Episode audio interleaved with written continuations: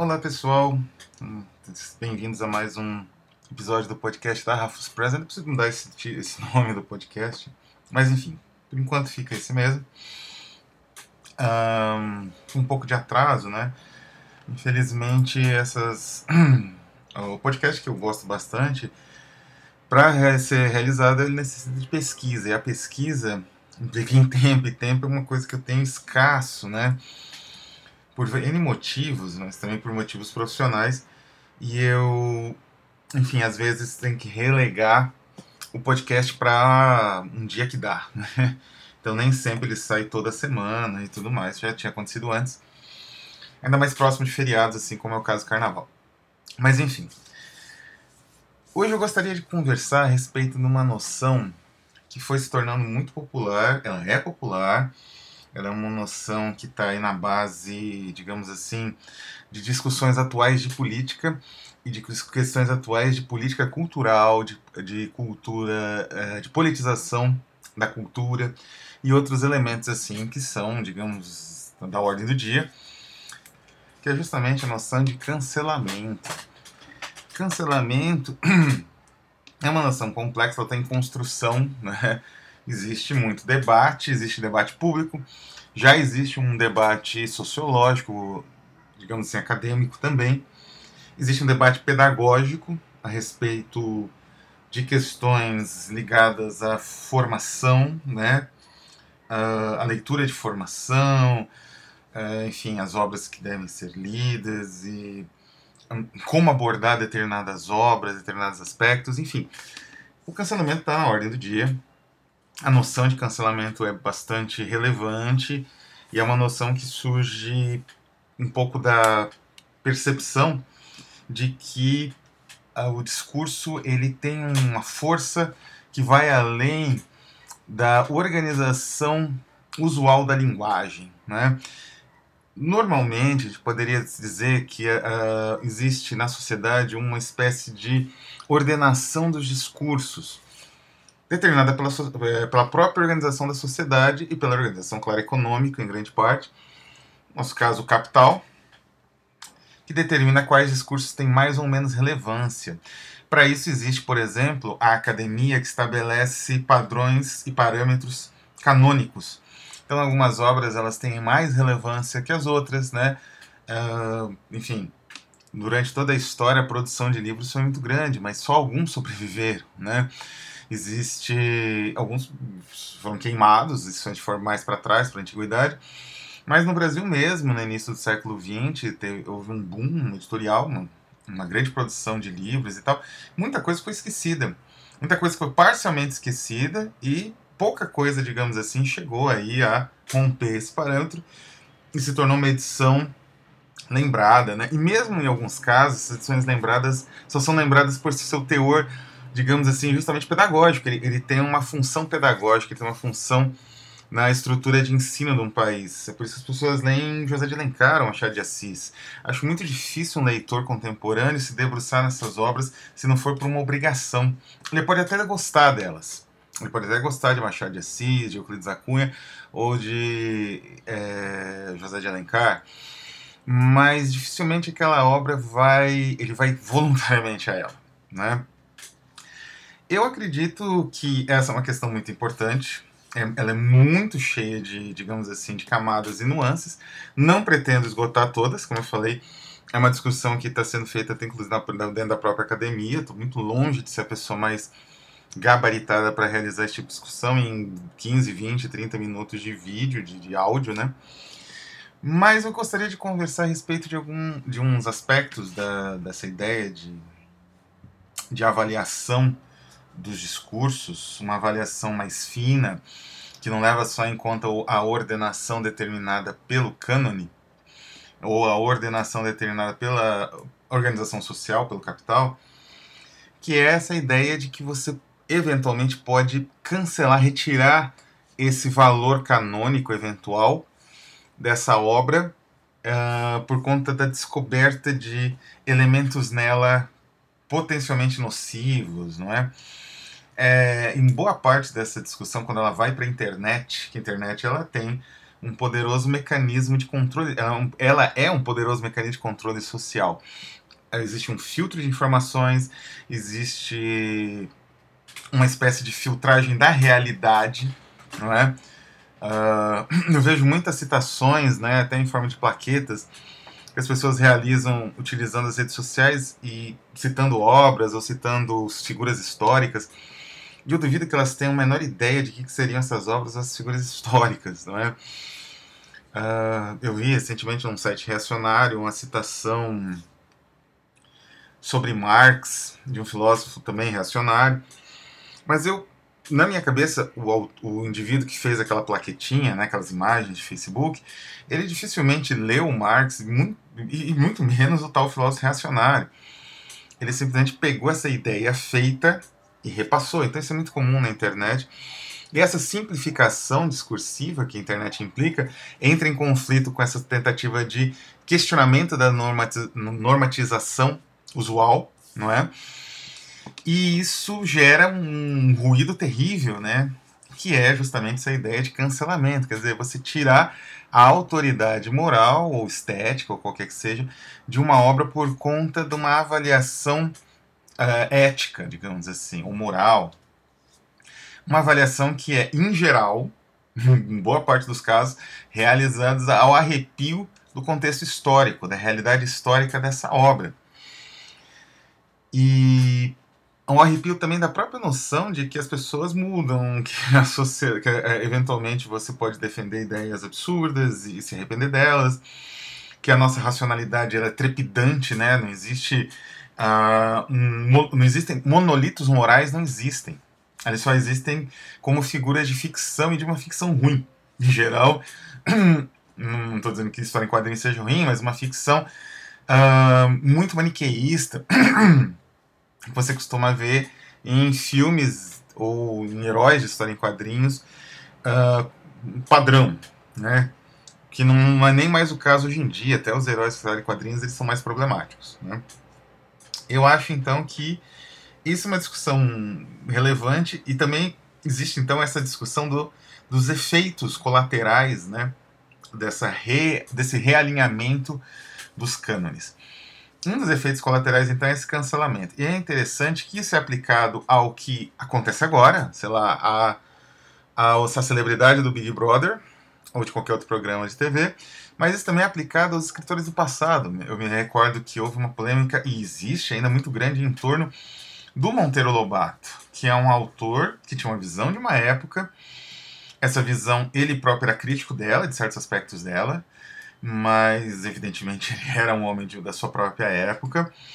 Então aquilo que era visto como ciência ou como realidade, ele uh, não exatamente negava, mas ele criticava até certo ponto. E isso era considerado horrível, né? Então havia uma crítica muito grande aos livros tipo Capão Amarelo por conta do racismo sem nenhum tipo de uh, avaliação crítica, né? E eu trouxe então um autor e um editor. Eu quis mudar um pouco, né? Eu sou um editor, também sou um autor, e também sou principalmente leitor e colecionador de livros. E eu queria trazer um autor e um editor, ambos pouco conhecidos. Quer dizer, o editor é mais conhecido, mas pouco conhecido no Brasil. O autor é o Hans Fallada. O Hans Fallada, ele é um autor que teve relações muito ambíguas com o nazismo. Aí o motivo provavelmente de um provável cancelamento dele, né? Porque, enfim, ele foi alguém né, relacionado à nova objetividade, à estética da nova objetividade da Alemanha, escreveu alguns livros de sucesso na época, nos anos 30, na época da, do final ali agonizante da República de Weimar, e quando Hitler tomou o poder, ele mudou um pouco o ponto de vista e começou a escrever obras de. É, aí que tá, o Falado ele era um autor inteligente. Ele, como outros autores simpatizantes do nazismo, que também caíram em desgraça, porque no fim das contas, evidentemente, o totalitarismo ele não aprova nada que seja pensamento.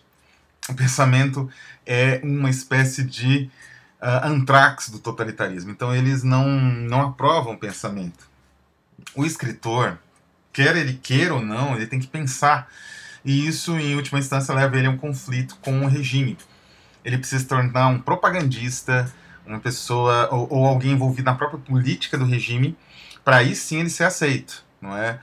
Uh, isso em qualquer exemplo, totalitarismo aí, de fato, ou no caso aqui no nosso Brasil, caricaturas né, do totalitarismo, é, fenômenos temporários, sempre isso vai acontecer.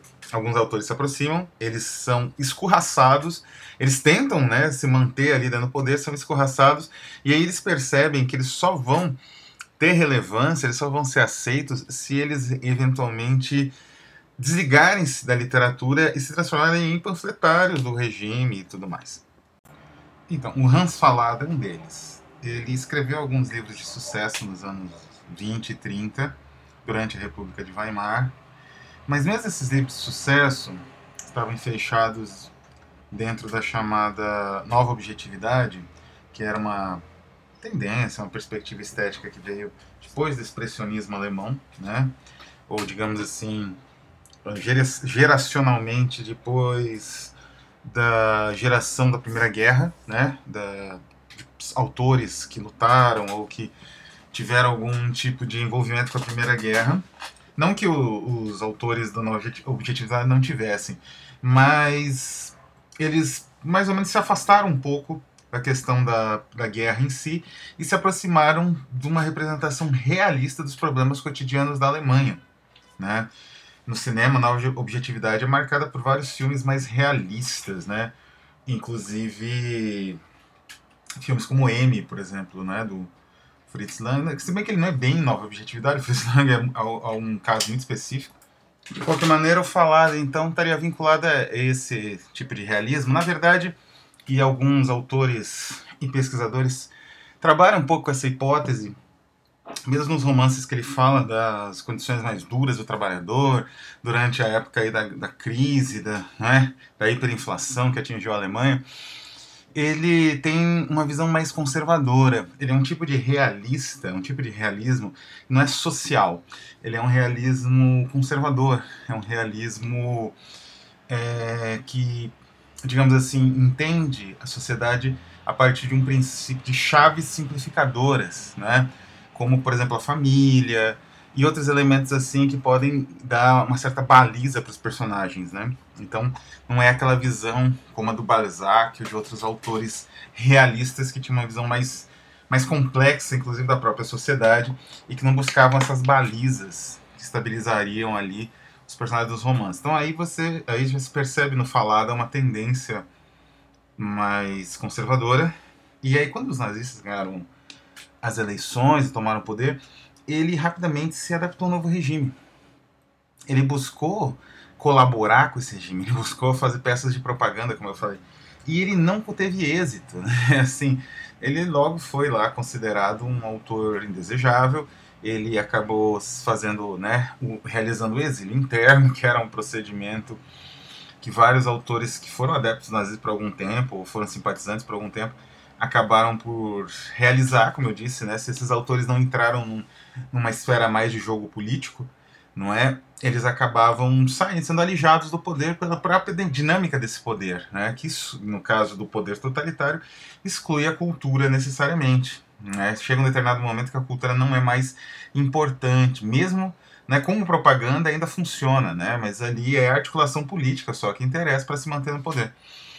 Ah, e o que é interessante no falar é que depois que o nazismo saiu do poder, ele, que era amigo do Johannes Becker, né, que era um grande autor expressionista, que viria a ser um autor assim de, é, do realismo socialista, né? Ele inclusive foi um dos autores que configurou o realismo socialista. O, o Becker ele voltou para a Alemanha, seria a Alemanha conquistada pelo lado soviético, e houve uma, uma tentativa de fazer obras antinazistas assim no calor da hora. Então já em 45, 46, né? E um dos autores ali designados para esse trabalho foi justamente o, o Falada, que escreveu um livro genial, não é? Que é justamente o Alone in Berlin. É, essa é a minha tradução aqui em inglês, Michael Hoffman, publicada pela Penguin. Ah, o título original, que eu não tenho aqui, Jeder Stirbe für sich allein.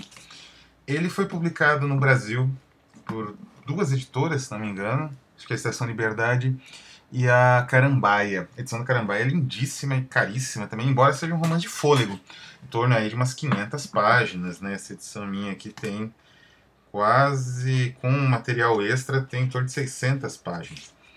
Mas é uma leitura veloz, assim, porque é um romance muito bem escrito. Ele tem uma estrutura de narrativa policial que tem uma, uma um, um, um, digamos assim, um processo de várias percep é, percepções, né? É, embora quem unifique as percepções em geral seja o narrador, que é um investigador da Gestapo. Mas a maneira como isso é construído é muito, muito uh, uh, instigante e isso vai puxando, né? Quando você vê, você já leu metade das 500 páginas tranquilamente. Então é um, é um romance de peso, de fôlego. E a ideia do Becker, quando ele chamou Falada, era publicar material antinazista, né? Quer dizer, era tentar uma reconstrução. Interessante até a proposta do Becker nesse sentido. Ele se tornaria aí um comunistão, né? Da, da Stasi, da, da, enfim, das forças ali quase de segurança da, da Alemanha Oriental, que era o regime mais opressivo, mais fechado da, do leste europeu, mais alinhado também à União Soviética, né? Uh, e a, mas a proposta dele era, era tentar construir uma nova cultura alemã a partir de um elemento autocrítico, né? quer dizer, tentando destruir aquela forte mitologia da cultura nazista. Então ele teve uma percepção muito clara. Né? E quando ele chamou o falado, ele sabia, e, e deu para ele o relatório, porque a história do Alone in Berlin, não é? A história de, desse livro do falado é uma história real. E é interessante, eu não sei se esse material tem na edição da Carambaia ou na edição da Estação Liberdade, mas é interessante que esse material, né, a, a versão americana, ou inglesa, enfim, da Penguin, vem os documentos, relatórios da Gestapo, né, era o casal Elise Rampel e Oscar Otto. Otto e Elise Rampel, né? A história, vou dar uma sinopse muito rápida, que é fácil de encontrar em qualquer lugar na internet, inclusive no próprio site da Carambaia ou da Estação Liberdade. É a história de um casal, quer dizer, de um homem, né, basicamente, e depois do casal, que começa a fazer uma espécie de panfletagem antinazista através de cartazes, pequenos cartazes colocados pequenos cartazes colocados em pontos estratégicos da cidade. E eram cartazes contra o regime. E é interessante a reação das pessoas a esses cartazes, elas tentam desesperadamente esconder, e aquilo é quase radioativo, né? A partir do momento que a pessoa descobre o cartaz, foi colocado por uma outra, né, evidentemente, aquela pessoa ela se sente enredada naquilo e ela teme ser presa pela Gestapo, ser acusada dela de ter colocado o cartaz. Então esse desespero, essa paranoia, esse regime assim de controle é muito bem representado. O falado ele tem uma um, um, domínio narrativo que faz com que essa representação tenha um, um peso muito grande. É, eu só consigo me lembrar de uma outra narrativa que cria uma, tal, uma tensão assim de, uh, quando eu penso no Sétima Cruz, tanto né, o filme, a adaptação para Hollywood, quanto o romance da Anna Zegers, né, um romance muito conhecido também na época, só que era de uma antinazista de verdade, não de uma antinazista posterior, a posteriori, né, como é o falado. Mas voltando à questão do cancelamento, é difícil não pensar na possibilidade de cancelar um autor como Falada. É uma tentação até, porque afinal ele é um hipócrita. Se a gente for né, utilizar o termo mais correto, até o termo, digamos assim, uh, padrão, né? Porque ele aderiu a diferentes tipos de regime, ele tinha uma visão conservadora, uma visão moralista, ele se sentiu mais próximo de um regime como nazista, de certa maneira, Uh, ao mesmo tempo, esse regime não aceitou, ele teve que fazer concessões para isso acontecer, mais ou menos. E, mas, ao mesmo tempo, é preciso perceber uma oscilação no caráter, tanto do autor, quanto do próprio regime, quanto né, até de outros autores, como é o caso do Becker, que sabia provavelmente dessa filiação, mas não expôs o, o falada a, a desnazificação, né, que era um processo judicial. Né, eu recomendo aí aos que quiserem conhecer, né? Existe vários filmes, tem um inclusive Lars von Trier, uh, que eu não me recordo agora, acho é Europa, que ele fala um pouco disso, né? Quer dizer, o um processo de desnazificação era muito comum com cientistas, com empresários, que gente que queria reaproveitar rápido, né? Então era um processo judicial simples e indolor, mas enfim, público, né? Uh, e se nós procedermos só ao cancelamento da obra, quer dizer, cancelamento, como eu falei, ele é, uma, é, uma, é, é, algo que é realizado na esfera pública.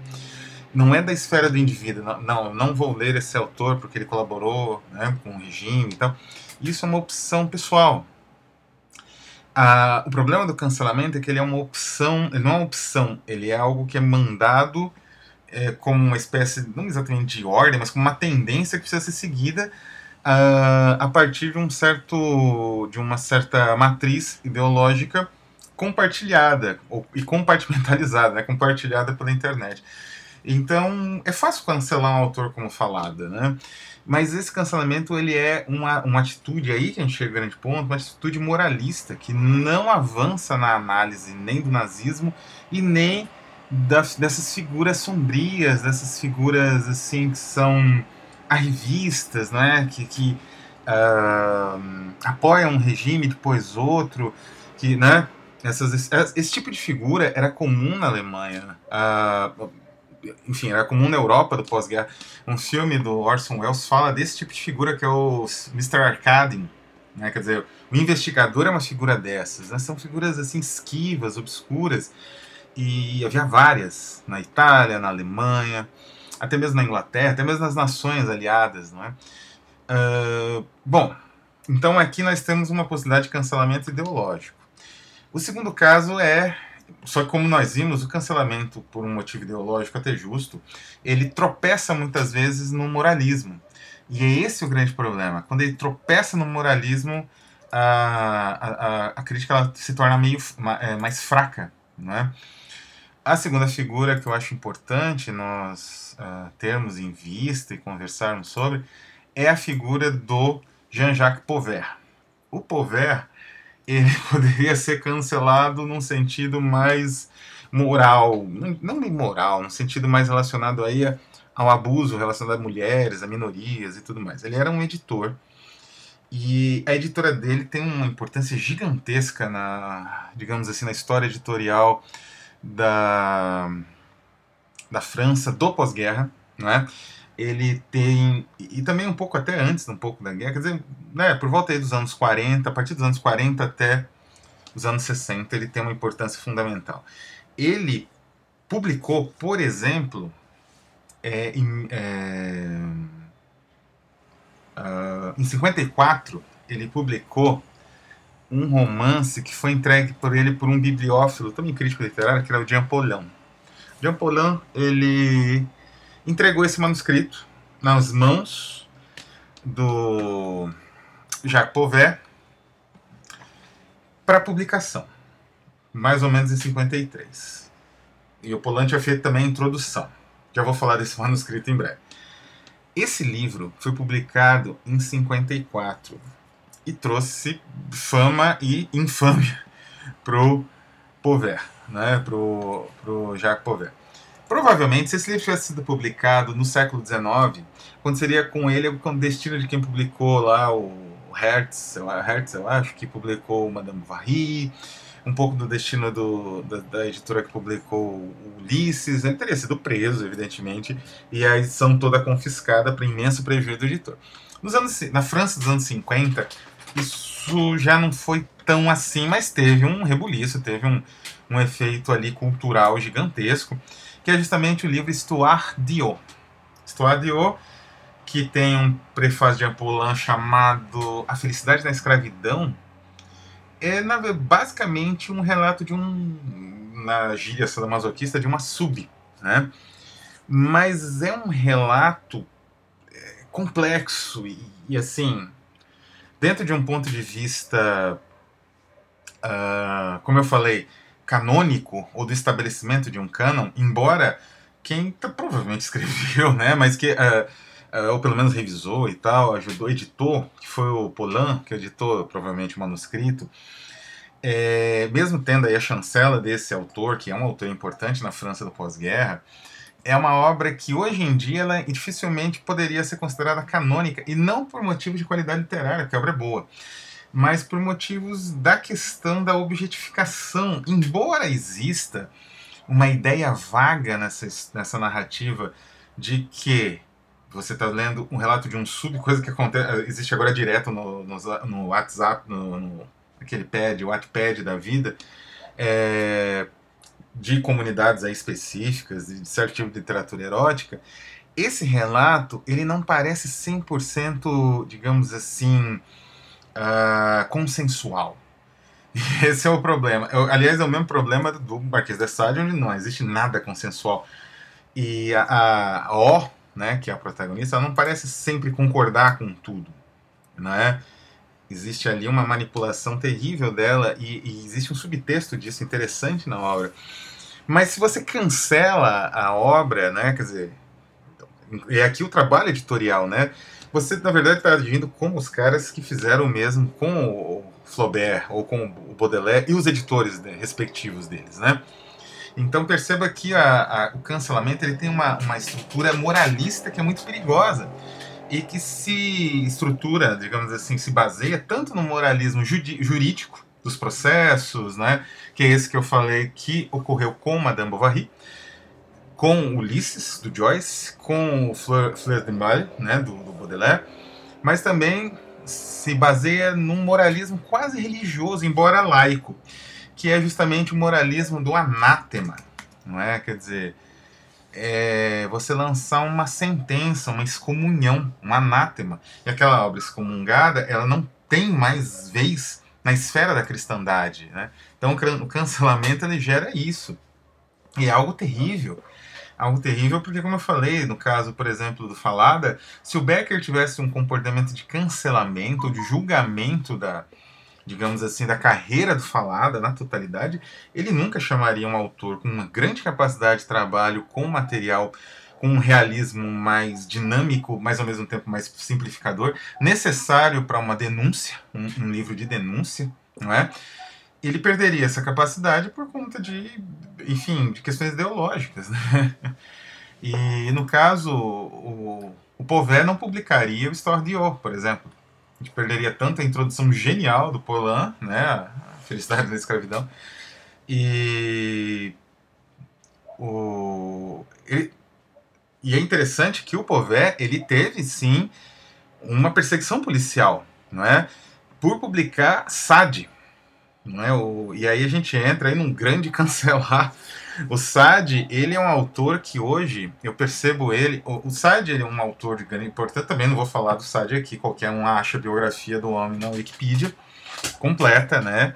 Mas o Sade, ele foi, a obra do Sade teve uma importância gigantesca na, na formação, né, das vanguardas francesas, no surrealismo, o próprio simbolismo, decadentismo, o Sade ele teve uma influência muito grande na, formula, na formação de um tipo de pensamento anti-establishment, né? anti essa uh, estabelecimento kantiano, vamos dizer assim, do pensamento, dessa razão crítica, mas ao mesmo tempo que sempre se retorna a si mesma, né? que daria no Nietzsche, por exemplo, no Stirner. O Sartre tem uma certa influência indireta nesses autores, né? Evidentemente não é uma influência direta, mas é uma influência indireta com certeza. O Sade, ele tem uma influência na psicanálise, ele tem uma influência na, na filosofia existencial sartriana, na filosofia existencial, uma grande influência, né, no Seria Nada. O Sartre retoma bastante o Sade.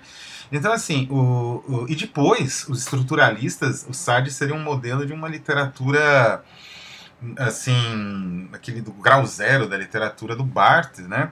Então Sade ele volta no estruturalismo, ele inspira o Nouveau Roman, não só inspira porque o próprio Rob Grier era um sádico, né? Enfim, era um, dom, um dominador, né? Mas a, a própria maneira de construção, assim, é, mais, entre aspas, filosófica, que, que limitava né, os personagens a mais ou menos uns caracteres, assim, isso foi muito importante no desenvolvimento do novo romance, de uma nova ficção que tentava quebrar os limites usuais da ficção tradicional, não é?